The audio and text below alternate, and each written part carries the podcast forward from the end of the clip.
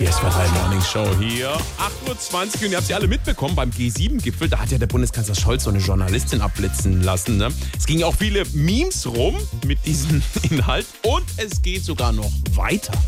Könnten Sie konkretisieren, welche Sicherheitsgarantien das sind? Ja. Könnte ich. Herr Bundeskanzler Scholz, können Sie uns die aktuelle Uhrzeit sagen? Ja. Könnte ich. Können Sie sich einhändig die Schuhe binden? Ja, könnte ich. Können Sie alle 500 Nachkommastellen von Pi aufsagen?